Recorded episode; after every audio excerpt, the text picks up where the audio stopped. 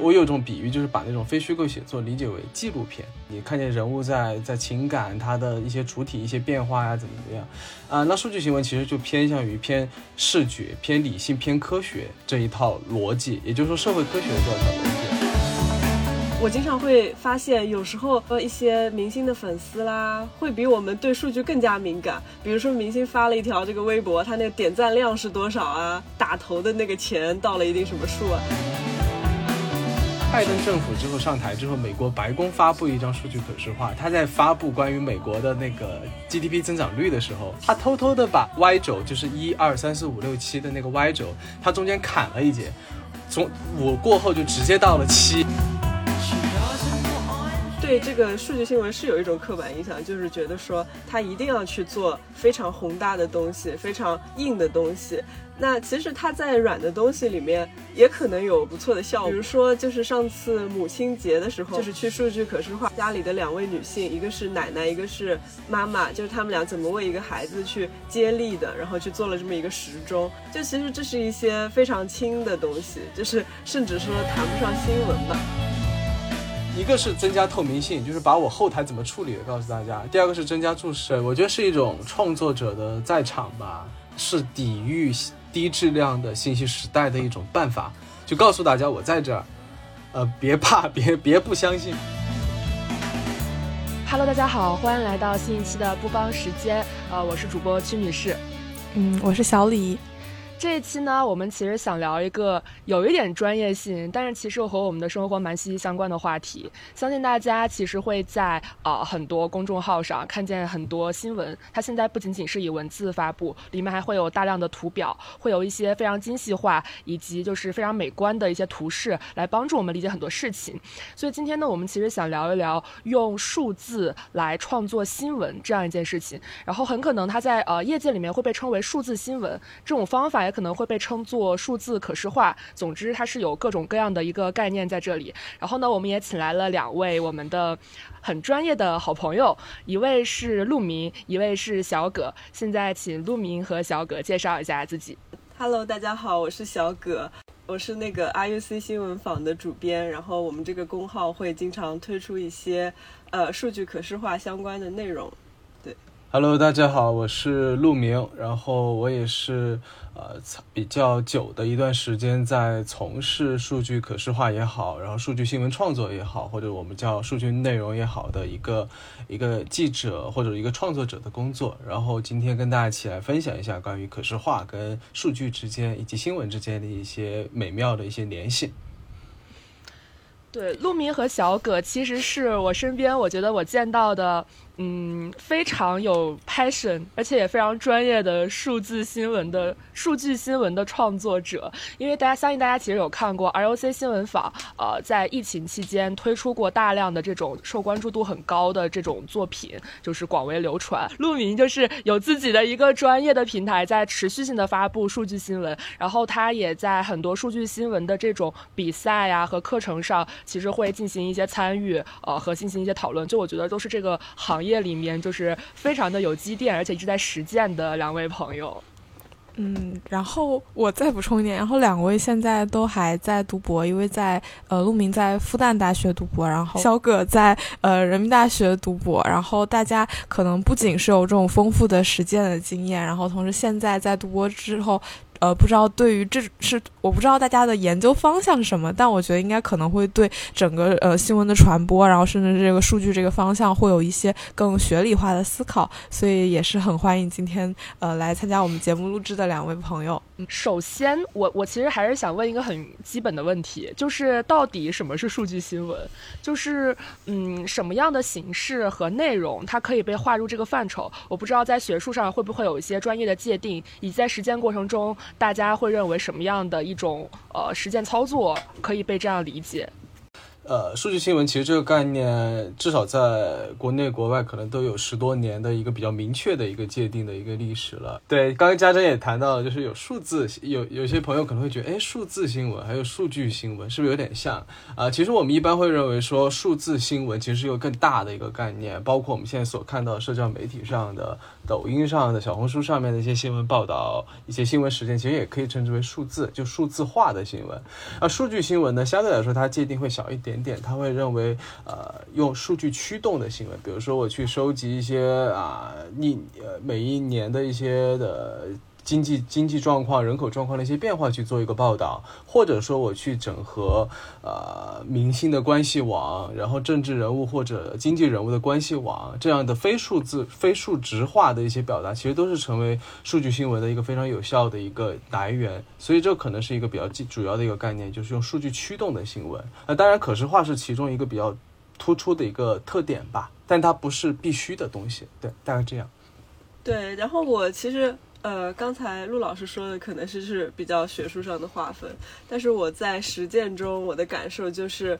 其实呃，它它还是有很多的分层吧。就是刚才陆老师说的那种呃数据驱动的，在我心里面，数据驱动那个可能是处于顶端的一个位置，就是整篇下来它是用数据来贯穿的一个逻辑的。也有一些媒体，它可能在呃刚开始做这种数据新闻的时候。呃，他会觉得说，啊，我加一个数据的图表，或者说我去做一个什么一图读懂，就插在里面的话，我也算是数据新闻了。但它的逻辑本身还是文字的逻辑，但是在中国的话，它应该也算数据新闻的一种实践吧？对。总结一下，是不是刚刚说到有两点，一个数据驱动，那它意味着它的逻辑跟文字的这种表述是不一样的。然后另一方面就是数据它，呃，可能是作为一种。工作的方法就是，呃，他。是一种，比如说文字是一种方式，视频是一种方式，然后数据，然后可能也是同样类似一种方式。我不知道我刚刚总结这两点的理解是不是准确？对，其实数据可能数据驱动在这里的含义其实比较多的是用于在叙事的一个环节，也就是说这个故事是不是通过数据来讲的，我是不是以数据来作为证据的，还是说啊我是我是跟踪调访了一个一个人物的一个什么考研的过程啊，打工的过程去讲一个非虚构的。的故事，可能这里面有这是一个比较大的一个区别，数据驱动的叙事大概这样的。对，我觉得，呃，数据的话，它如果放在一整个作品里的话，它不仅是工具吧，也是你主要的一个呃信信息的来源，就是你可能要在一个数据里面去挖掘出一些你想要的点。就像以往的话，我们可能会把呃采访对象，然后或者是一些资料作为那个信息来源嘛，然后去里面挖掘出一些。呃，可可以获得的结论，但是到数据新闻的话，它就是成为了你一个重要的需要去挖掘的一个东西。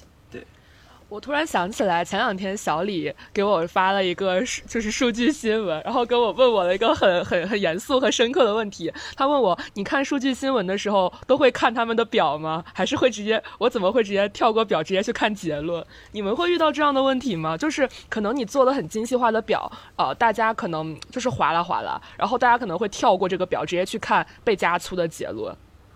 我觉得会，就是这其实也是一个悖论吧。数据新闻行业，还有包括数据可视化行业的一个悖论，就是大家非常 enjoy 于生产一些很很炫、很好的一些东西，但是最后的受众传播效果又不好。然后，所以现在有一些趋势，为了适应于这样的一些。呃，大家的阅读习惯的话，可能现在比较流行的趋势就是，我的每个表那个标题图上的标题，我就直接把这个表的结论给写出来，然后大家直接可能划过去，我不用看里面的讲什么东西，我可能直接看那个表上的那上面小标题，我可能也能知个六七成啊，可能是这样一个趋势吧。嗯，我我非常同意，我们的就是现在对作品的要求，基本就是你必须就是提炼出一个。一个观点性的东西能够放在最上面，然后其实我们最近在做什么微信的小绿书，还有小红书的那个转化嘛，就是把整篇长的内容做那个转化，然后基本就是那些平台那些那些题材，其实你不可能放大段的文字，那那读者其实就是看你的图，那你必须要在就几张图里面把这个事情讲清楚。但是作为，因为我经常会做这些文字的工作嘛，但对我来说就挺无奈的。我觉得，呃，我我我可能费了很多的辛苦去写的这个东西，反而没有人看，就还是蛮失落的。我觉得对那个受众理解，其实我做了这么久，我我也在理解当中。我觉得很有趣，就是有些时候我们会觉得受众好像没有那么的有耐心去读那个全文，但是有些时候我。我有有些推送只有几千个阅读，怎么 底下有些时候还要被读者指出说某个地方写错了、错别字啊什么的？我就我就经常我会我会想象，就是也许在数字化阅读时代，真的是大家的阅读风格真的非常不一样。我们会觉得是不是有些只喜欢读图啊，有些人只想读一下文字，但其实有些人真的要把全文读完。所以我觉得这也提醒我们，还是得认真的去处理图跟文上面的各种细节吧。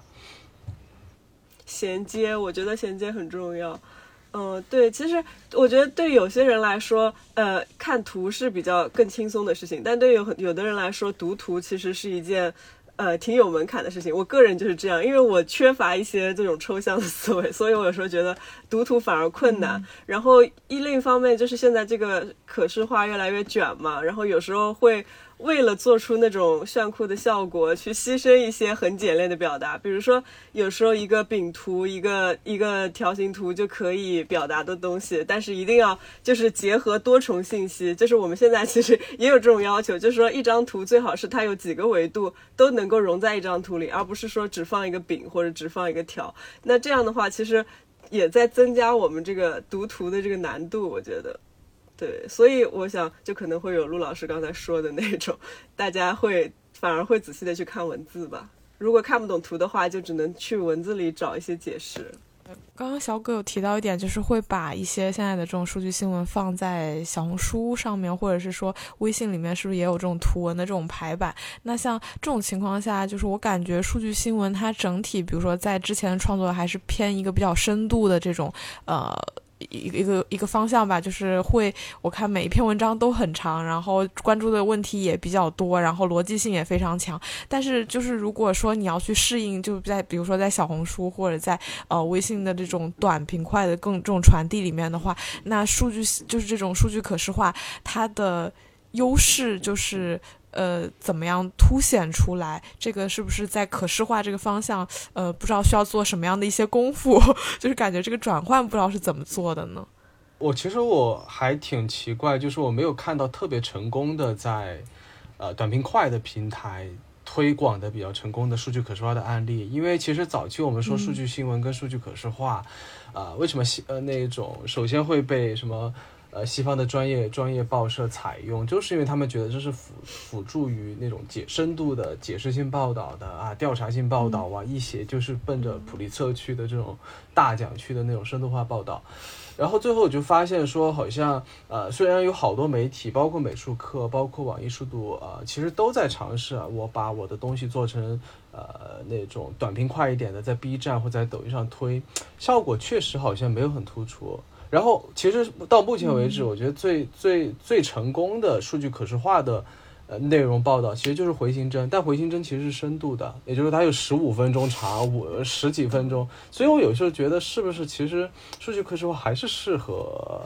深度的偏长阅读的一种语境？但是我不知道，呃，那个舒润那边是目前实践情况是怎么样的？呃，我是觉得这可能跟受众的期待有关系，就是。呃，读这种数据类的东西，在很多读者心里可能就是觉得它是有一定门槛的。那读者如果选择去点开这样一篇东西，他心里一定是对它的深度有所期待的。我是这么觉得。嗯，但是所以就是做这个短平快的这个转化就会比较困难。然后，呃，其实我我一直在在思考这件事情，就是说会不会说，呃，我们。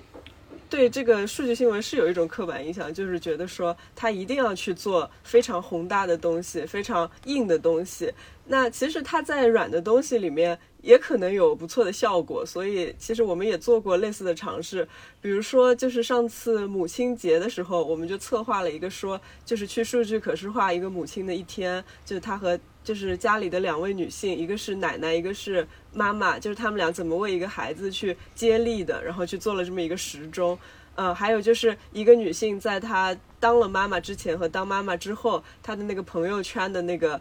风，就是内容的统计吧。就其实这是一些非常轻的东西，就是甚至说谈不上新闻吧。那我我在想说，我们既然有这么一些工具，那去做一些轻松的东西，呃。也可以吧，但是，呃，可能就是说不是去做转化，不是想着怎么去把深的东西去转化成短平快的东西，而是说这个题它本来就是一个轻松活泼的一个题，然后我们用这一套已经有的工具去把这个把这个主题实现，可能是这样。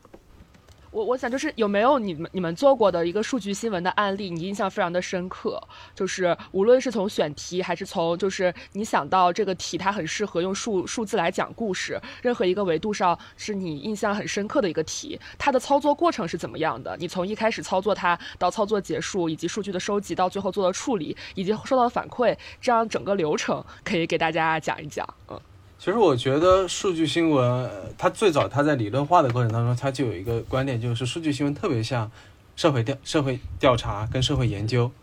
所以其实我们可以把这个逻辑应用到呃，它为什么会不同于那个那个那个，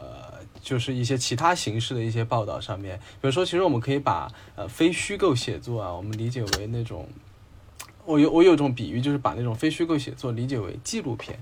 就你的眼脑海中，你浮现的是那种纪录片的一些风格，你看见人物在在情感，他的一些主体一些变化呀，怎么怎么样啊？那数据新闻其实就偏向于偏视觉、偏理性、偏科学这一套逻辑，也就是说社会科学的调查逻辑。所以我们此前的一些实践，呃，其实跟 RUC 肯定也会有一些重合。就比如说，我们会进行内容编码的实践，那这个东西可能就是传统的新闻它不会做的一件事儿。比如说在疫情初期的时候，呃，不是当时有很很多的关于那个各个地方发布什么第几号病例的一个公告，这个公告上面会写明说啊，这是。哪天去的武汉，然后哪天发开始发病，然后症状是什么，多少岁，性别是什么，然后这些数据是散的，这些信息是散的。如果你去看单个的新闻的话，它只会告诉你单个人的情况。那数据新闻擅长的事情，可能就是像一个社会科学研究一样，他把五十个人、八十个人、一百个病例全部总合起来，然后进行一个内容编码，去分类出啊这一百个人里面。那当我们对疫情一无所知的时候，那么到底是多大呃是呢呃多大性呃多大比例的性别跟年龄的人在患这个病，然后他们是多久发的病？那这个东西我可以通过一个数据作为证据的方法去展现出来。那这可能是数据新闻一个非常大的一个优势。然后另外一个优势就是我们会经常做的一件事情是呃问卷调查。这是也是那个我不同于其他新闻的方法，因为我可能其他新闻我就是采访八个人、五个人加两个专家，OK 了。但我们可能会发一千份问卷、两千份问卷，然后我去通过一个结构化的一个比例的比例跟数值的呈现，去告诉大家一个事实吧。我觉得这可能是数据新闻不同于我们理解其他的一些新闻的一些区比较重要的一个区别，跟它的擅长所在。对，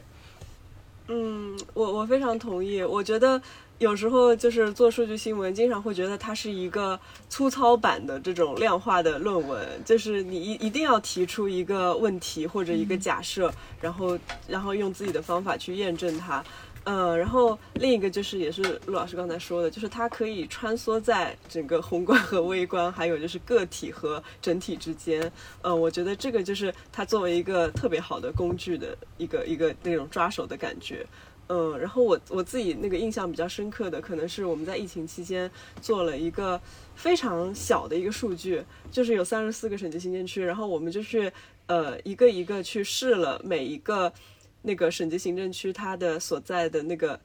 所在地的那个健康码，就是从多个维度去测评它，比如说它要点几步才能亮出那个码，比如说它的那些对老老年人的那种适配的那种。呃，有什么样的举措？呃，然后比如说他在那个地铁里面他是什么样的反应？然后他还他有哪些综合的功能？他有没有广告？就是这些，其实我们都是想去做一个测评吧。就是说，其实它作为当时它那个健康码，其实已经像一种呃装置一样，完全融入到我们的生活了。那那其实我们是作为这种用户的话，其实很呃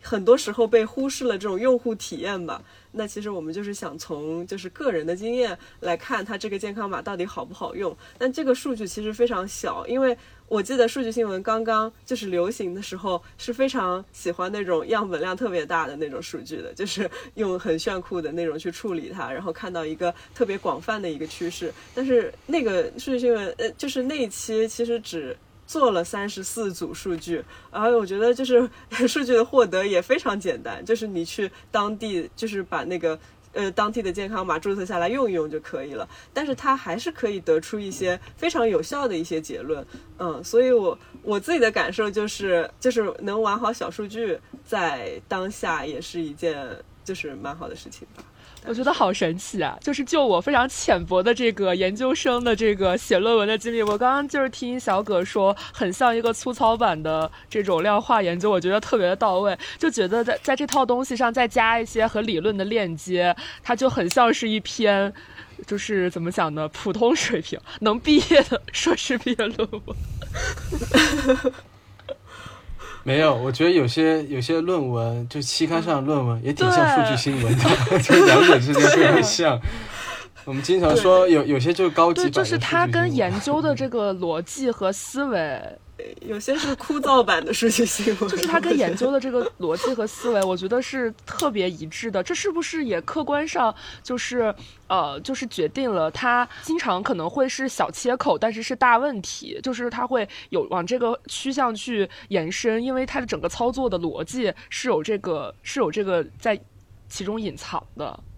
对它这个功能吧，然后同时它也带来一个副作用，就是没有那么多人喜欢看论文，所以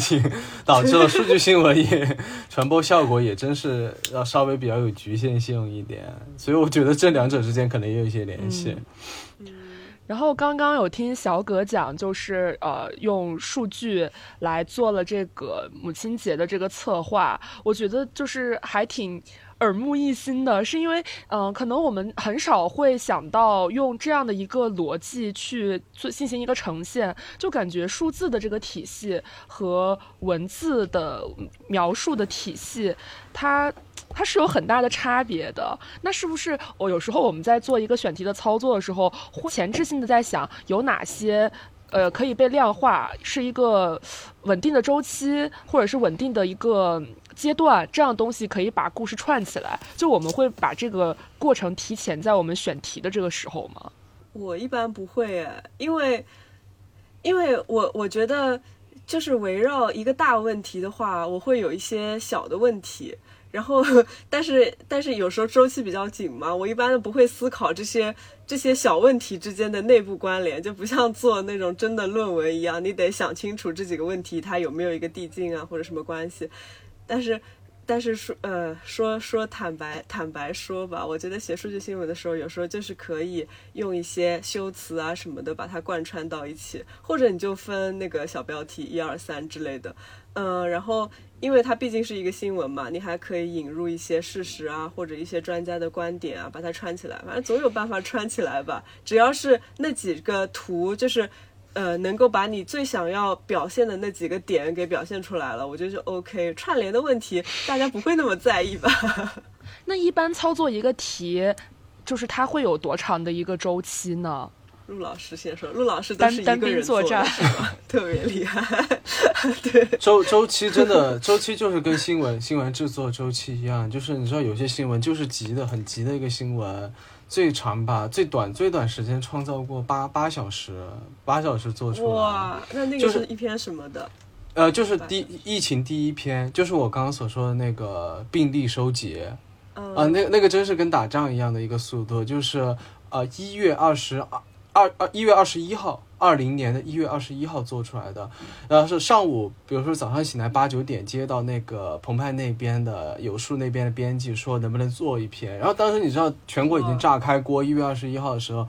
那个不是我一个人，那个是找了两个同学做那个内容编码的，就是他们同步在那边做做找各个地方发布的病例公开信息，然后把它编到那个腾讯共享文档当中，然后我同步开始做图跟写稿子。然后相当于到下午四点交稿，然后然后有 太久了，然后就有五六张图，五六张图两千个字的这种，因为它是太急的新闻了。还有就是你再不快一点，你又赶不上了，因为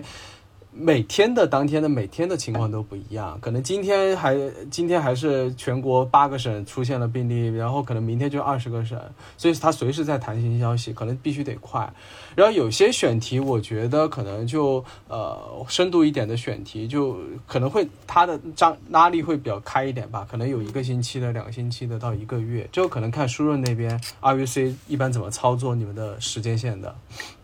我们就是一个星期，所以其实我有时候也在想，就是一个固定的一个操作时长会不会对我们产生一些局限？嗯，像快稿的话，可能也是一两天或者两三天，但不会有这种几个小时就可以出来这么这么夸张。我一直以为你们是那种并线行驶的，就是可能手上有三个题，然后哪个题就是它时间线会交织的那种，是这样的吗？呃，就是如果有突发的时候是这样的。但是如果没有突发的话，就是一周一周在轮，因为大家都是在义务劳动，就是很不好意思去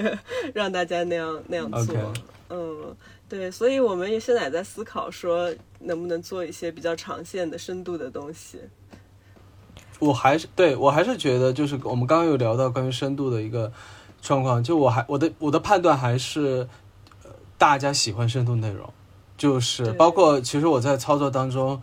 我就会发现，包括网易数读的编辑，他们也说东西要写长一点了，三千字、四千字，就是因为在朋友圈阅读环境当中，大家还没有那么的不不耐烦，他们喜欢读一些长的东西，对，可能他们会产生转发行为什么的会更多一点，所以我觉得可能这是个趋势。哇，很难想象那个微信公众号已经成为一种深现在相对深度阅读的一个平台，确 实是这样，就是像我们。就是除了数据新闻以外，很多就是文本的这种，像晚点啊，或者像人物啊，他们写的这种很多的稿子，我觉得就是看完一篇可能要十二十分钟，但是我是会专门留整段的时间来阅读这这些这些号，我因为我觉得就是他是写的很值得读的。然后前两天有很有很有趣的事情，就是晚点写的小红书的那一篇嘛，我就写的还不错，然后。然后呢，当时就有一个人给我发，他他是用了一个呃那种 AI 的叫做会读 APP，就是把他那个那篇文章的精要摘要摘出来了，摘了五段话，然后他发给我，然后我看了一眼，我说这篇文章我读的时候觉得写的挺好，为什么被他翻译完之后我觉得如此的平庸？就是感觉告诉了很多我已知的东西，就他把它就分成了一二三四五，我就觉得反仿佛那不是一篇文章。然后我们俩就浅聊了一下，就是关于 AI 是不是没有办法，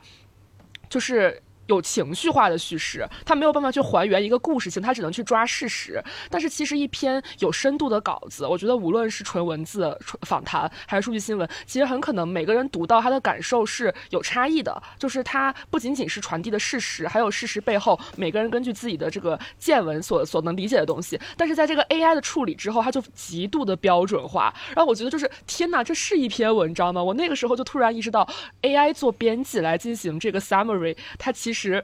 这个可操作性实际上很差了。对，因为我觉得数据新闻本身有一个特点就是可交互。那其实我觉得这不限于我去开发一个站点的可交互的站点，或者我用 SVG 去交互，而是说图本身是一个交互界面。就是我在阅读的时候，我光是看五六段话，哪怕结论是一样的，但我可能觉得没有那么意思。但是我在跟我每张图的交互过程当中。那种感受、情绪感受可能是不一样的，所以现在也有学者就在研究说，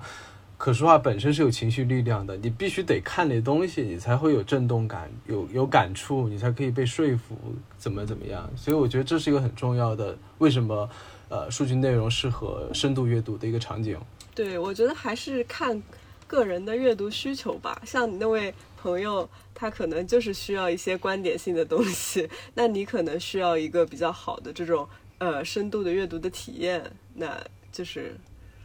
嗯，你们各自用不同的方法去阅读。你们就是现在在做数据新闻创作的时候，会使用到 AI 工具吗？或者说是有没有讨论过，类似于未来的话，呃，可视化的过程有没有可能通过 AI 来完成这样的一些命题？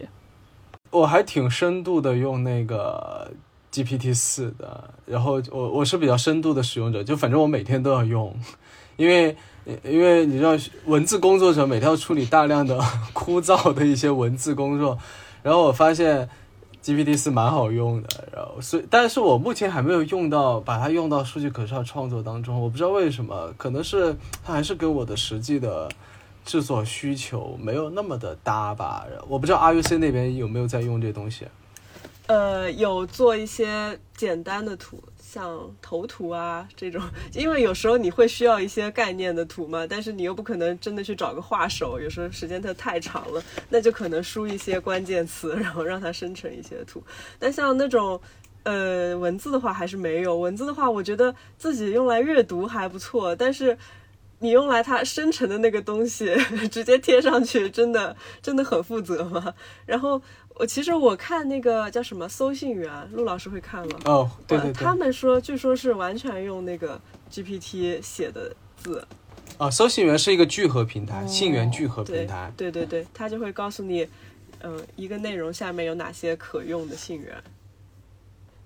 就是感觉还是回到就是数据新闻，它可能比如说那本书名字，我觉得还挺挺准确，就是。数据叙事就是可能现在那个 G T 那个 Chat G P T 它可能能做到是一些呃观点，就是一些概括性的一些提炼性的。但是如果你想要把它一个整体性的一个呃有逻辑的这种描述，然后以及是带有刚刚所说的情感的这方面的话，就是感觉 A I 还没有办法就是能够帮助到数据新闻创作。那么比如说在可视化这个方向的话，A I 它目前有没有一些可以帮助到大家？因为我们比如说在做播客的时候，我们也会想说，想用到 AI 去把我们的一些内容给提取出来，然后再配一些简单的图片，然后什么就是在网网就是在那种社媒上传播会更方便。但是我不知道就在可视化这个方向有没有目前在 AI 这边有一些探索或者什么之类的。就呃，据我们所用的情况而言，就是它的确可以出图了。就是你，因为它现在也可以上传数据了嘛，数据集，然后你把数据集上传上去，你让它做一个图表，它可以做出来。那但它通常调用的语言是 Python 或者 R 语言嘛，然后那带来的情况是什么呢？就是它不具有市场吸引力，就是它再简单说就是它不好看，就是因为你知道，呃，数据新闻，见我作为媒体，我的图我不想做出一个图跟一个论文里面的。图表一样，那么有点太太拘谨了一点，所以它需要一些相对来说有一些视觉的修饰吧。但是这方面的话，呃，AI 还提供不了，就它做的图有点丑丑的，审美还急需提高。对，嗯，对，这么听下来，还不如就是一些现在的那种那种数据平台，什么数可视他们做的那种平台，它还会帮你包装一下，稍微你还可以在里面选选风格呀，选什么什么。还有，作为我们作为设计来说，我们很关心的一个点就是它出的图，呃，它可以出一个底图，但这个图能不能输出为 PDF 格式的，或者说呃 SVG 格式的，就是矢，就是矢量，呃，非矢量格式。完了，我记不清了。是矢量。可编辑的是应该是矢量格式。矢量，矢量，嗯。对，矢量格式。那因为这样的话，我才可以拿去改，这个是对设计师来说这是最关键的一件事情。那好像我记得我问过 G 呃 GPT 四，好像不能直接输出 PDF 格式或者 SVG 格式，只能输出高清图片。那高清图片对我来说没有用，因为我得改它，所以它目前的可应用性还是不太够。对，对，而且就是。呃，有时候也不只是做一个图表那么简单吧，就是有一些比较有追求的创作者，他们会把自己的想法还有就是思考啊之类的去融入到那个图里面。那他可能比如说 啊，我们最近在做一个就是那种什么呃交友软件的那种什么骚扰啊相关的，然后我就会想说，把这个给你发骚扰短信的那个人和到你的那个距离。呃，去做一个可视化，然后他给你发了多少条骚扰信息之类的，那你当然可以用柱状图、用饼图去做。但是我就想说，能不能做一个那种蜘蛛网那种形状的，让它跟我们的主题更加契合？但我不知道这个就是 GPT 能不能实现。对，还是会有一种。呃，就像那种原画师会说：“哎，我们的工作是 GPT 取代不了的。”还是会有一种这样的想法。我听到你刚刚说蜘蛛网那个，我突然感觉就是在可视化的过程中，它也具有很强的艺术感。就是它是它其实有很大的这种，就是除了客观的呈现数据的这个结果，它其实也也可以夹杂情感，然后夹杂你的一个再创作在里面。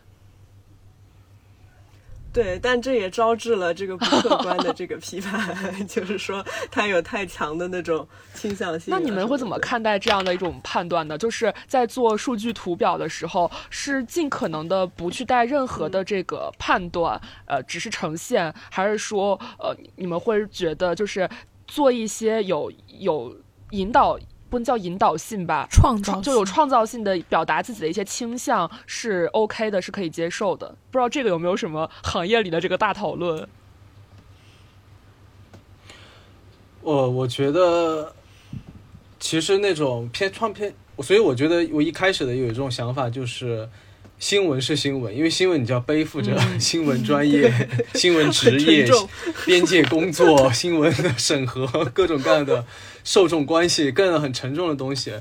那我我那我有时候觉得说，那我在 B 站做做内容应该没有这么痛苦吧？因为 B 站我可以各种尝试，不是吗？所以有些时候我会宁愿称之为数据内容的另一个原因就在于说，我希望把一些新闻的枷锁给去掉，那就是因为。也许我们可以多一些趣味的东西，反倒是受众体验更好的，受众更喜欢这些玩法。因为客观性从来，受众现在没有那么喜欢新闻客观性这件事儿，这件事刺激不了他了，他也不相信你说你客观，他就真客观，所以这是一个新闻业的危机吧。对，关键。关键是我觉得就是传播效果也非常重要吧。就是如果你做一个你做了一个内容的话，肯定还是希望更多的人能够呃看到它，然后喜欢它。那你要是做一个丑丑的那种图表，就像论文一样放在里面的话，嗯，我觉得就是很不符合现在的这种传播的这种氛围吧。还有我现在比较，我现在与其关注一种创意设计的话，其实我现在另外关心的一件事情就是大家能不能看懂做的图这件事儿。对，所以呃，所以我之前做的一些尝试，就是包括现在 RUC，我看看现在一个共同的一个趋势就是注释越来越长，就是图上面的各种信息脚本越来越长，因为它就目的就是让大家一定要看懂，请你不要觉得单张图看不懂，对。我觉得这是一个很好的研究，可以研究一下这个 注释是是不是越来越长了。对对对。嗯哦，其实还有就是刚才陆老师也说，就是写数据新闻，其实会有时候写像写那种论文很像嘛。然后论文它就是有论点的，那你有这个论点，你提出这个问题，然后去论证这个问题，你必必然会带有自己的这种倾向性。所以我觉得像图片啊什么的，你带有一些倾向性。也就是加强你的这个论证的力度吧，我觉得也无可厚非。嗯，刚提到那个倾向性，就比如说做一个，就比如说做一个研究，它之前肯定会有一个假设，然后你可能会通过你的这个呃数据，有可能是证明这个假设，当然有可能是打破这个假设。就是对于你们来说。你们会更期待的是他可以去验证它，还是说打破了以后，呃，会有什么样的一种？会不会存在一些更新的发现，一些更好的效果？就有没有在在实际操作中遇见这这种情况呢？我我一般就是提出一个那个假设的时候，我就会想说，呃，是不是就是当下一些像那种报道，它尚未涉及的一个。就是论点，然后如果我的数据做出来，最终能够推翻我自己的假设，那我觉得是非常惊喜的。对我会，我会觉得很开心。我觉得这个，这个就是比我以前的，就是既能够可能对公众的认知有一点增益，然后也推翻了我自己固有的认知，就是我会非常开心这件事情。嗯，然后有没有遇到过这种情况？我想一想，我好像遇到过，就是呃，新闻坊当时做那个。呃，暴雨的预警吧，然后就是当时大家就是一一头热的，觉得说肯定是那个郑州他们那边的那个暴雨的预警没有做好，没有做到位，呃，所以导致就是整个那个呃。那个那个水灾非常的严重，但是就是通过后来的那个数据的研究，就发现人家那个预警其实已经做了好几回了，但是它就是淹没在整个大的这个信息的洪流中，就没有什么人去注意到。呃，他可能比如说他在电视平台发布啊之类的，就是大家很难去注意到，但他那个预警确实是做出来了。嗯，那其实就是可以从这种颠覆的颠覆中去推推广到其呃其他的问题嘛。对，所以我觉得它是一个很让人兴奋的一个事情，因为它是一个贡献。因为我觉得所有一篇报道都都得有个，又变成又变成论文了。对。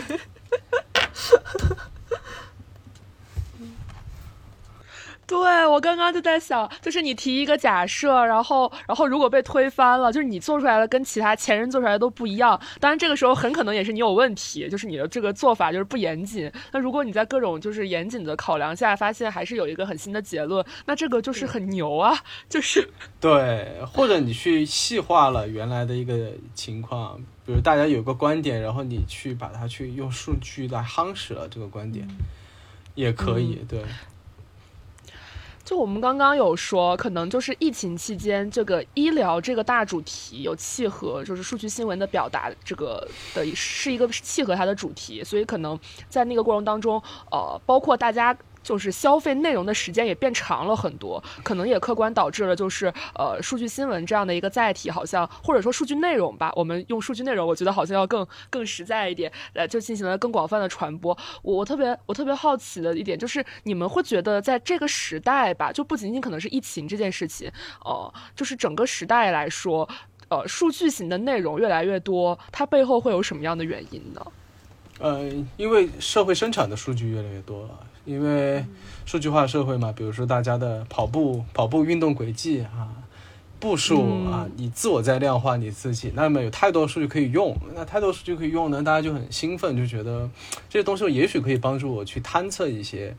大家此前不知道的东西。对，所以我觉得这可能数据可用，原本身会变得越来越好。这是一个很核心的词，因为你会发现数据不限于新闻行业，哇，所有词都觉得，所有行业都觉得数据是个很性感的一个词，也许可以帮助它带来什么？对。嗯，我我是觉得，就是说那个受众的习惯也逐渐被整个这个数字化的环境给培养起来了。就是我经常会发现，有时候。呃，比如说一些明星的粉丝啦，会比我们对数据更加敏感。比如说明星发了一条这个微博，他那个点赞量是多少啊？然后他的那个打头的那个钱到了一定什么数啊？其实大家对这个数据，然后呃，粉丝也会自己拉那种表格，横向、纵向 怎么对比啊？我觉得大家对这种数字的阅读习惯也越来越培养起来了。嗯，很。并且他们还要做可视化，他们要做那个打打榜的，打榜的什么排行榜啊、折线图，什么增长还是减少那些。对，所以我觉得这专业，我这年头不会数据内容都混不了粉圈了。对，所以我觉得它是一种互联网语法吧，你得学会这些语法，你去表达一些东西。但是这是我们乐于见到的一件事情。对。是。对那些粉丝不会呃不是会自称数据女工吗？对我觉得还挺符合的。嗯嗯，那在用数字在去认识这个世界的过程当中，就是。嗯，就我我会产生一种，就是我会有点既兴奋又害怕的感觉。就是兴奋会觉得，其实呃很多我们之前忽略的维度，或者是很多之前我们都是只是潜意识里面我们觉得的很多事情，它现在呃一个是忽略的维度被重视，一个是我们觉得变成事实就是如此，它其实得到了一个呃更有力的验证和支持。但另外一方面，我又会有点害怕，就是会担心那呃。已经被提取的维度会不会就是被大家会认为是所有的维度？但是数据能呈现的面向，我我总感觉它是有限的，就可能有大量的不是那么能被量化的东西。那这些东西会不会因为它没有办法来做数据化的呈现，没有办法被直接拿出来当成一个维度来来来进行论证，它就会丧，它就会失去它在这个呃新闻空间或者是内容空间存在的这个位置？我觉得可能会有这个趋势，但我觉得现在这个趋势不是很明显，因为受众的表现已经反映出了，人家对数据没有那么的兴，没有那么的感兴趣，人家喜欢人物，喜欢 喜欢这些深度报道，喜欢讲这些人情人情冷暖的一些事情，所以它本身没有没有那么的说我依赖这件事儿。还有就是，我觉得，呃，我我一直想表达一个事情，就是整个受众其实对基于数据的社会科学的一些。那些讨论还是非常非常缺乏呀。比如说，我经常在互联网上看见一些讨论，就是，啊啊，每个国家都有好人跟坏人。我说是呀，我说总得有个，总得有个比例吧。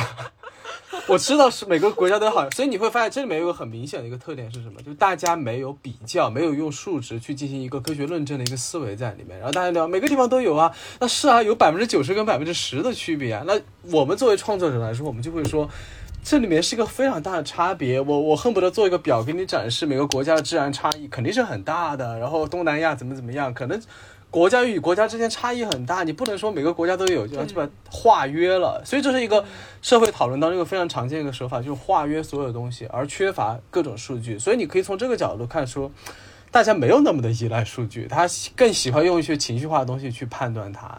对，去表达一些东西。我也经常觉得我们的读者特别喜欢用一些黑天鹅的那种个案来反驳我们做出来的东西。那作为就是哦，比如说我们之前做了一期那个地铁的，就是全国各地的那个地铁的那个音频，它里面包含的内容，然后就进行可视化。但我们又不可能说在所有的地铁、所有的时段，然后所有的年份都去做一遍，那只能说是不断的限定它的研究范围。但是。就是很多人他就根本不看你的那个解释，看不看你的保留的部分，就会跟你就是杠，说我就是没有在地铁上听到这些广告，或者说我明明在广州的地铁上听到的是那样那样的，为什么你们没有写？就是，呃，对还是要经常去跟读者去 battle，我觉得。我理解了，就是在我们整个社会层面来说，呃，数据的这个思维它并不是过剩，而是过还是缺乏，而还在一个培养的过程当中。就是呃，刚刚陆明讲那个，我想起来，就是我想起来有工作的细节，就我们经常会写一些报告嘛，就是给老板看。然后呢，我们会要求你报告里面出现了很多数据，比如说我们说，呃，你一个什么。呃，一个比如说电商吧，我们提到单均价，我们提到日单量，你提到任何一个平台任何一个数据，你都要打一个括号，在后面写上跟它可以同向对比的，不然你这个数据单独放在那没有意义，所有人看到了也不知道它是过高还是过低，它是过大还是过小，没有任何意义，所以我们就会有很多的注释，我们就会打注释括号，哦，好了，淘宝是这个样子，拼多多、抖音是那个样子，这样就可以让呃其他人立马就能感。感受到，呃，这个数据维度它是在什么样一个区间？就是我们工作也会，就是要求我们在用所有的数据的时候，都需要把它放在一个坐标系里面去理解。我我目前而言，我觉得不是一个坏的尝试，我觉得是 OK 的，就是呃，增加语境方面的解释，是因为我们实在是面临太多的。后无论是后真相这个说法也好，太多的真真假假的信息，所以我觉得奠定语境是一个未来可能数据可视化创作需要去做的一件事情，就是在每张图里面告诉大家语境是什么。你光是给我说一个比例百分之四十五，谁知道呀？所以一般来说，数据叙事当中有一个很重要的做法就是加对比，比如说你说啊，你列国中国的数据百分之四十五。老百姓一定想知道美国呢，日本，日本呢，韩国怎么样？然后欧洲怎么样？一定要有语境，一定要告诉他，在这个语境当中，这个数据可以给你带来一些什么一些判断。我觉得是个好事情吧。然后我之前也有一个尝试，其实也是去年的那个关于上海疫情的那个那篇文章。呃，那个尝试就是做了一个史上最长注释的一个做法。我要去找来看一下，对吧？那个史上最长注释的一个做法，就呃方法就是说，每张图底下我都要把我的每个信源有没有交叉验证。这个信源是谁 啊？呃，那个呃，《柳叶刀》这本期刊能不能相信？大家能不能相信它？这个期刊好不好？我把这些东西全部写上去。我有两两个两个原因，一个原因就是唐呃，就是一个相对来说会比较呃公共性的一个说法，就是得奠定语境。然后第二个原因就是凝聚大家的共识，就是别干了，就我这么选是有道理的。我告诉大家为什么我会选这个信源。为什么《柳叶刀》是一个可信的一个医学期刊啊？我没有选什么呃《中华中医药杂志》啊 什么的东西，我选的是可信的一个信源。那把这些全部告诉大家，我觉得也许会给大家带来一些更好的效果吧。然后那篇传播效果很好，然后底下评论区没有人干，没有人说你怎么能取这个数据？没有人说任何一条这样的评论都没有，六百条评论里面一条都没有。我觉得也许是一个尝试，就是。所以我也理解家珍的公司会这样要求，就是帮助所有了解信息的人去夯定语境，也许是一个好的未来要做的一件事情吧。快写论文吧，奠定语境冒号 数据新闻的注释研究。哎，那去塑造语境这个过程，呃，目前主要的方法就是去怎么说呢？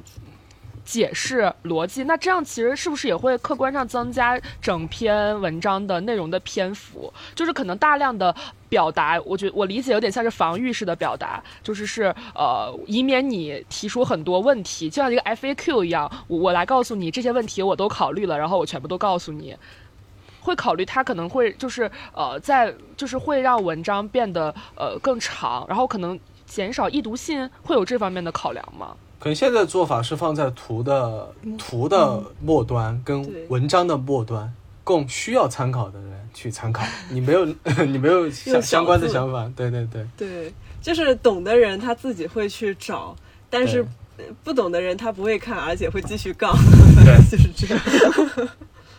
对我去年那个报道里面，我我我觉得他另外一个原因就是因为。不是所有的人，他一定，因为我们自己生活在一个自己的一个圈层里面嘛，大家都是读了硕士怎么样，就好像，呃，都还是有一些社会科学的一些经验。但是我有时候就会意识到，那普通人其实好多人他的确没有这方面知识怎么办？所以去年有一张图的尝试，也是一种试验性质尝试，就是，呃，我去探讨的是一个相关性，就是我要展示一个关于相关性的一个可视化。那相关性这个概念是一定得有一些本硕的一些学习经历，你才会知道。所以我就把那张图分成了两个部分。第一个部分是，如果你知道什么是相关性，请你看这张图；如果你不知道相什么是相关性，请你直接看下面这个这句话，直接让大家就是我我免免于一些你的阅读负担。然后，所以我觉得也可以吧，就是普。一个是增加透明性，就是把我后台怎么处理的告诉大家；第二个是增加注释，然后第三个是降低阅读负担。我觉得可能是一些做法，就是保姆式的做法，保姆式，对，对。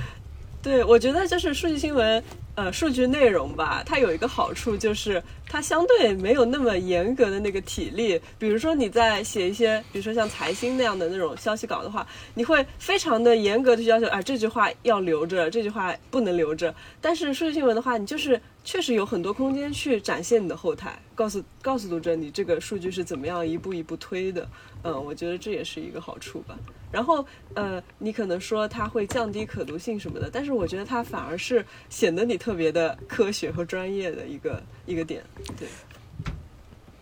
对，就是有时候感觉这篇文章里面，说实话，我就是会觉得，现在我看一篇文章，如果它有很多的数据和图，我我虽然也不会看，但是我就一下子觉得它特别靠谱。我觉得它它肯定不是空口说白话，它肯定是它既然有图放在这儿，呃，它自己肯定要保证它的内部的数据的逻辑关系是是可以耦合的。那我客观上就是我就觉得它更可信一点。对，我觉得是一种创作者的在场吧，是抵御。低质量的信息时代的一种办法，就告诉大家我在这儿，呃，别怕，别别不相信，就是我在这儿，我在 我在帮你把守一些信息方面的一些筛选跟检查的一些环节，嗯，而不是说你看一个完全可能大家有可能完全在胡说八道的一个东西，嗯，对，我觉得，呃，就是从整个数据新闻在中国的这个发展，我也觉得是大家还是在往越来越科学的那个方向走，就是一开始。我刚接触到这个编码的时候，呃，就感觉那时候还是有很多水分的。有时候可能那个编码员就是紧急培训一下，然后就开始编了。就是这些其实还是有很大的那种呃，怎么出错的这种风险。呃，还有包括以前会经常会流行做一些词云图。但现在也逐渐就少了，因为词云图它的说服力其实并没有很强，它只是就是把你那个词频导进去以后，它做一个看起来大大小小的这样一个东西，那它其实是没有多少这个信息的增量的，所以我觉得还是在往越来越科学的那个方向走。对，现在就会换成什么换算成那种热度值啊，然后然后再加上几个就是它所在的就是那个呃高频词它所在的语境啊，后面会有些举例啊，我觉得这还是一种进步吧。你刚刚说的就是因为我不是学社科这个方向，就比如说你说这个编码，它是一个什么样的过程？就是需要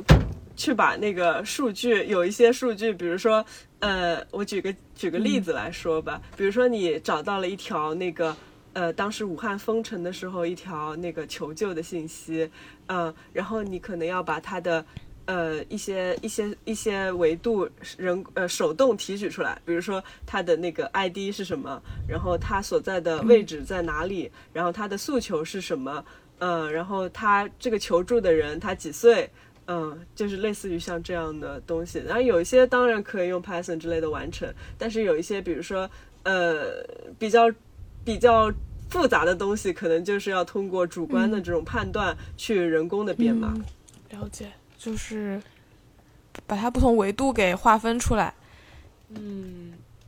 对。我我我还有一个小问题啊，就是呃，就是之前有一张很火的图，就是呃青年人的失业率，他画了一个倒着画的图，就是看上去像是降低了，其实是升高了，因为他把那个纵轴给倒过来了。然后这张图不知道是哪个无聊媒体发出来，反正也引起了大家比较广泛的讨论。就是数据有的时候会让给你感觉，就是懂它的人好像也可以用它来做一些小 trick，就是它可以用过通过一些可视化的方式来扭曲一部分的这个内涵。这都是很有可能的。那甚至就是有时候，嗯，数据的维度，它的划分如果不够细的话，呃，它可能就是带有很大的这个误导性。就我们之前开玩笑，就是以这个我们学院这个财经传媒这个专业为例，他们就开玩笑说，因为我们统计就业的时候，不是会按照大的方向去统计嘛，比如金融啊、互联网啊、体制这个什么呃企事业单位这样的。我们那天就开玩笑说，如果看我们专业的就业率，从二二年看到二三年，只是按照这个方向去统。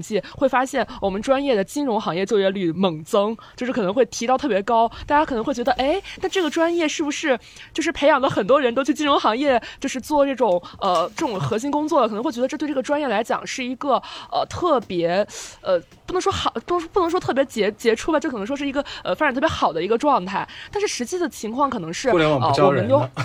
啊，对，不招人了。而且我们很多同学，其实，在呃这个金融这个行业里面做的也不是投研相关，做的其实可能是跟宣传、市场营销、产品这些相关。其实这些工作类型，它跟呃在互联网的很多工作类型的本质可能差别并不大，只不过是把这个行业进行一个改换。但是如果只是拿这个行业进行统计，可能就得出完全不一样样的结论，就是会让我觉得数据这个东西，就是你选取的维度，还有就是你呈现的方式，对它的这个影响。就很大，就是我不知道你们会不会就是呃看到一些数的时候或怎么样，会不会去深究呃数字及其背后实在的意义？如果有出入，我们应该怎么办？因为因为数据也有框框架嘛，新闻本身就有框架，然后数据就有框架，然后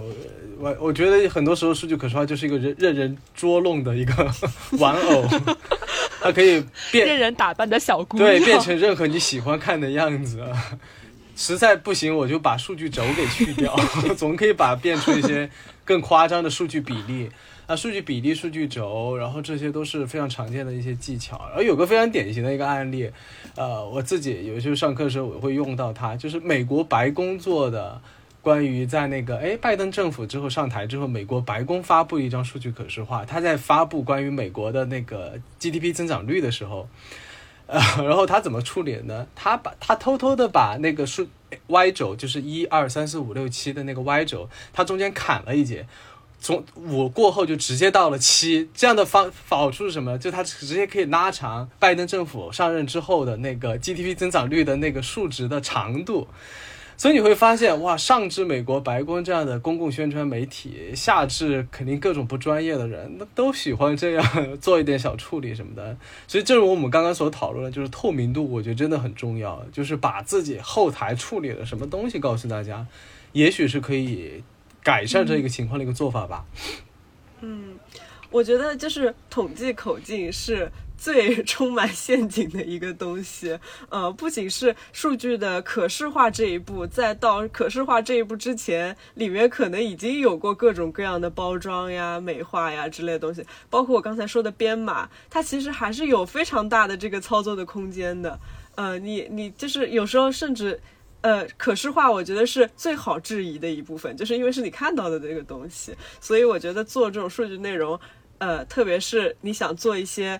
呃，服务于公共利益的这种数据内容的话，它还是一个良心活吧。就是一步一步的，你不仅就是能够把自己给说服了，说我这做的操作是没有问题的，是呃相对公正的。然后你也可以同时给你的读者去完全解释一遍，说我这个方法论是什么样子的。我突然想到，这个会不会逐渐的要求，就是呃，读者需要拥有一定的数据素养，就是你在看图的时候，很可能需要有这个警惕性，就是你需要意识到这里面是有可能被挖陷阱的。对，因为这个东西我感觉一直它都是，呃挺滞后的，然后。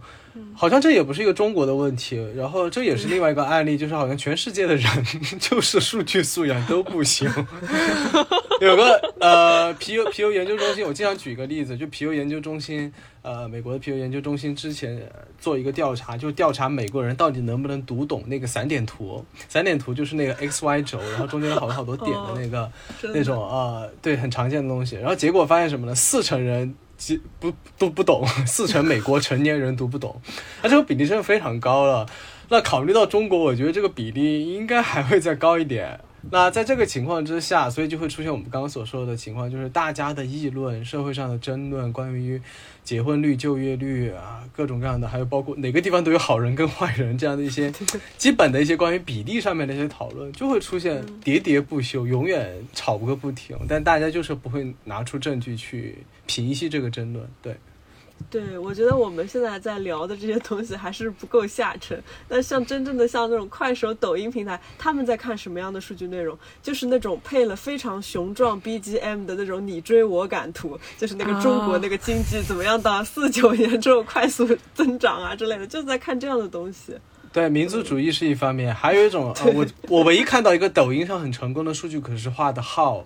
哎，叫金石数据，好像叫。那个号做的就是那种呃拟真的效果，就是呃全太阳系十大星球到底有多大？就是太阳系是银河系最大的，还有世界上最大的十个十个生物，然后他会把它做成，还挺有意思，就是他会把它做成那个三 D 动画，然后一个一个动物，然后叠上去，然后越来越大，震撼效果。然后这些是传播效果可以达到主流水平的，主流水平就几万赞到十几二十万赞。就一个一条视频，对，然后其他的就可能就你真的那这你在做图表的可能就没有这么多了，对。的，就就是到底呃大家能接受到的这种就是公约数大公约数吧，它的数据化程度是一个什么样的水平？我觉得这很有这个。快快写论文，写论文吧，葛博士，快写吧！啊，那我得不停的刷。那你们会你们会考虑就是呃做数据内容，除了就是在以公众号，因为现在可能公众号是一个主要载体吧，在这个以外，你们会考虑，比如说做出一些视频来，或者是一些更易于传播的，或者是更下沉，就是呃用呃更。平易近人的这种形式，但是可能就是呃传递的还是有质量的观点的一些这种尝试吗？会考虑做这样的数据内容吗阿瑞斯的想法。我觉得还是怎么说脱不掉长衫，这 是我的掏心窝子的想法。就你即使是想去做，你在形式上想做那种非常轻量化的东西，短视频也好，什么也好，你要是还是有这种说教的思维在里面，真的是很难做好。人家根本不想听你说教，人家就想看中国一下子超越了多少国家，然后他那个当时那个，比如说这抗日的防线是怎么样一下子推进啊，就想看这种东西。那他。如果想看我们这种内容的人，他可能真的不会去快抖看，我是这么想的。然后我们做这种东西的人，如果想适去完全去适配快抖，我觉得也非常难。对，嗯，我自己是一直想尝试。这样的号的世界，但我知道非常非常困难。然后包括网好多其他几家媒体都已经折戟沉沙了，就实在攻不进去。呃呃，微信上它可以打通，它有十万加，但就是在甚至 B 站跟你就是大家会觉得啊，B 站的逻辑是不是跟啊都是年轻人，都二十多岁，是不是跟微信公众号逻辑是一样？也不一样。然后大家看的东西也。也不是那一批，然后非常非常的去跨平台。对，我觉得 B 站是更加圈层化的，更加去难难做。然后，要是你想做整个 B 站都非常流行的东西，那可能就是比较民族主义的东西。就唯一打，唯一把它做出圈的，就回形针，回形针就没了，也没了。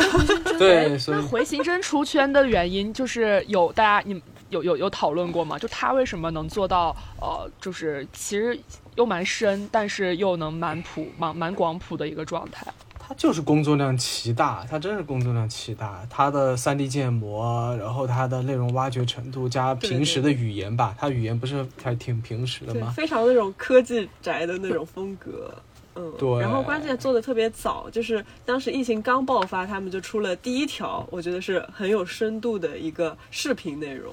呃，几乎别的媒体都没有没有开始做那种东西。就我觉得，如果从内容创作而言，你朝着质量这件事情一致一步一步往前走的话，还是可以走通。但你要权衡它付出的代价是什么。太高的话，高到高到高不可攀的，让大家觉得你要一定要十几二十个人，要哼哧哼哧做半个月，加班两周，你才做出一条视频的话，呃，这个还对大部分来说门槛还是挺高的，就是要从事这个内容创作人而且还是挺高的。而且我觉得新闻对新闻来说时效也非常重要。你你去做这样一条新闻，你可能已经错过了发稿的最佳的时机了，也可能就没有那么划算。但我还是我一直有一个那种挺理想主义的尝试，就是想以后如果要再做一个号，我就那种发超深度内容，一年只发一篇，哇，深深到不行，深到 就就感觉年度 年度的一个什么样的一个东西。然后我另外想打通一点，就是我总是觉得。有没有一种可能是可以把各个圈层人连在一起的呢？就是像我，因为去年的那个那条内容就给了我一个信心，就是我总觉得是不是只要我把解释性的工作，我把语境的东西给解释清楚，然后我选题选的是普罗大众更关心的一些东西，不是一些太呃太文艺范儿的一些东西吧？是不是我可以变成一个全民级的一个内容？我在思考这件事情，但我觉得啊，工作量太大，然后觉得很头痛。可能暂时也不会这样想，这样做，但是我会这样保持这样想吧。会不会有一种可能，就是我们可以把抖音、快手的人也爱看的一种状态呢达到？不太确定对。，对，我也在想，就是在疫情之后，还能不能找到这么集中的、这么所有人都关心的一个公共命题，对对对，这样一个公共话题。从公共议题上来说，非常罕见。现在大家都各忙各的了，你你也很少看到什么什么帖子现在在朋友圈开始在刷屏的。朋友圈刷屏这件事情越来越困难了。对，我觉得微信刚有那个公众号的时候，会经常看到一些呃十刷屏的万加，对对对对，会刷屏。那现在真的看不到。就是会比较嗯垂直一些，因为感觉现在比不管是 IUC 还是说就是陆陆老师大家在做的东西，就是呃关注的议题比较广，然后呃我就我也会在想，如果以后呃做一些内容的话，就是更垂直，就包括我们自己的播客也是这样，嗯就是因为我们什么都想聊，什么都觉得很有意思，然后就是可能就是比不上一些专门去做，人家有做就是讲故事的，就是讲那种推理小说的，然后有去专门讲书的，然后有去专门讲某一个行业、某一个领域的。就是如果能够在这个方面去深耕一些，就比如说在自己的你们在，比如说在 IUC 或者陆明老师自己开一个什么东西的专栏，就是 我我在想会不会效果也会、会更好一些。我我也是做做一些猜测吧，嗯。我看见过这种尝试，就是他只做教育的可视化栏目，但他做，当然他做这个可视化效果本身没有那么的突出，还是怎么样？但他就讲教育，就讲高等教育，或者说呃那个啊、中小学也有，然后有些就很常见，就是财经嘛，财经可视化，嗯对，财经啊还比较多。呃这种垂类就很好。对，我觉得垂直你可以把深度做下去，但是你得面临说你损失了很大的一部分受众，嗯，你不能去覆盖到他们了。或者说做新闻人都是有一点公共性的理想，觉得这个东西如果能尽可能影响到越来更多的人是件好事情，而不是说我是服务于投资者，呃当然也可以，但这个好像就跟新闻不太有关系了。看你是为什么做这个内容。对，是。嗯，就我刚刚在想哈，抖音现在日活应该在七点五亿左右，就是有时候很难想象哈，就是每天大家有有有七七亿多人都会打开这个软件，在里面进行内容的消费。然后呢，小红书和 B 站的日活应该都是刚刚过一亿，快手应该是在三亿多。就是微信公众号，我觉得这个可能就或者视频号，这可能体量就要更更低，或者是更不集中了。有人在想象这个平台的这个发展的趋势，包括之前我们跟我跟小李我们也讨论过，就是每个媒介上其实也逐渐开始分开，就是所谓的信息茧房，就感觉在媒介茧房，就是。嗯，一个人就习惯于在某些渠道获取信息，然后大家收获内容的这个方法和习惯，好像就是已经非常的、非常的稳固。呃，对我我我抖音我还好，我抖音我自己体验，我就是抖音重度用户，然后我要用每天用好多个一一两个小时起码抖音，然后刷视频，然后我的感受就是没有抖音给我的比较好的地方在于说我可以看见不同阶层的人们在干什么，啊小红书跟。微信这些真是没办法，微博也没有办法帮我做到了。他真的把我包起来了，只给我看我可能符合我这个阶段的东西。然后抖音上我经常会刷到一些农村结婚啊什么的，我觉得我很有意思。然后我觉得啊，这东西它可以让我看见不同的世界的人他在想什么，我觉得这是好事情。但也有可能我本身我的文化消费就比较低一点，所以我觉得可以看见这些东西。但我我我希望这是一个好事情，我我想了解到所有的人在想什么。而不是我的我的阶段的人在想什么，这件事情对我来说没有那么重要，我更关心七大姑八大姨在想什么。对我也是，就是我以前是朋友圈的重度用户，但是后来我就觉得我的朋友都太卷了，之后我就逐渐退出了朋友圈，然后转战微博，后来发现。我的朋友在微博上也很卷，所以我又我又我又撤退到小红书，然后就是现在会喜欢一些就是充满陌生人，然后充满陌生经验的一些平台。最后，我还是请大想想请两位，就是给我们介绍一些或推荐一些你们觉得比较好的数据新闻平台，让大家吃点好的。然后也是希望之后就是呃，大家可以看一些，就是让想看这些内容的人可以找到它吧。有没有什么就是大家呃公认的或者是比较喜欢的，推荐自己的也可以。我先说这样的话，呃，一我我就推荐一呃两个吧，一个是城市数据团。虽然他们更新的非常慢，但是我觉得他们是我看见过的做的比较有深度的一个公众号。嗯，然后我听主要是什么内容啊？呃，他们就是有什么方向？呃，他们选题也是比较公共、比较大众的，但是他们对那个数据的挖掘，我觉得是市面上呃比较比较深的，就是不是像我们会简单的把一些。呃，什么统计啊 之类的那种东西直接放下来，他们会把那个数据就是处理好几步，啊，然后另一个就是，呃，我的数据新闻启蒙之一就是赵丽颖老师。你真的在 follow 吗？呃，真的真的，就是我最早接触数据新闻，就是你在那个澎湃上开的那个那个频道。啊，看着我的作品长大的。对，看着作品长大。OK OK，呃，我我我个人推荐就是呃，肯定 RUC 肯定是算一个，就是我一定会推 RUC，就是他的创作的效率、热情，我觉得这一个是校园媒体的 RUC 新闻法，然后第二个是专业媒体，我只推澎湃新闻了，美术课，他实在是太有创作热情了，就我感觉那群人是。啊，去呃，就是无所谓，我我工作就是为了我的热爱这件事情而进行的，所以我宁愿尝试各种各样的创作。然后，因为其他的几家媒体，它有它自己的一些呃一些目标，比如说，对，可能它要商业化了，他们家它可能隶属于某个集团，那个集团希望商业化，所以它可能要转向商业化，或者说有些可能要意兴阑珊一点，做的没有那么认真啊。那澎湃新闻是一直想突破一一种可视化创作这种东西，所以它是。我觉得对中国的数据可视化创作当中是个非常重要的一个标杆性的一个存在，然后其他的其他的我没有非常深刻的印象，可能我遗漏了一些吧，但其他的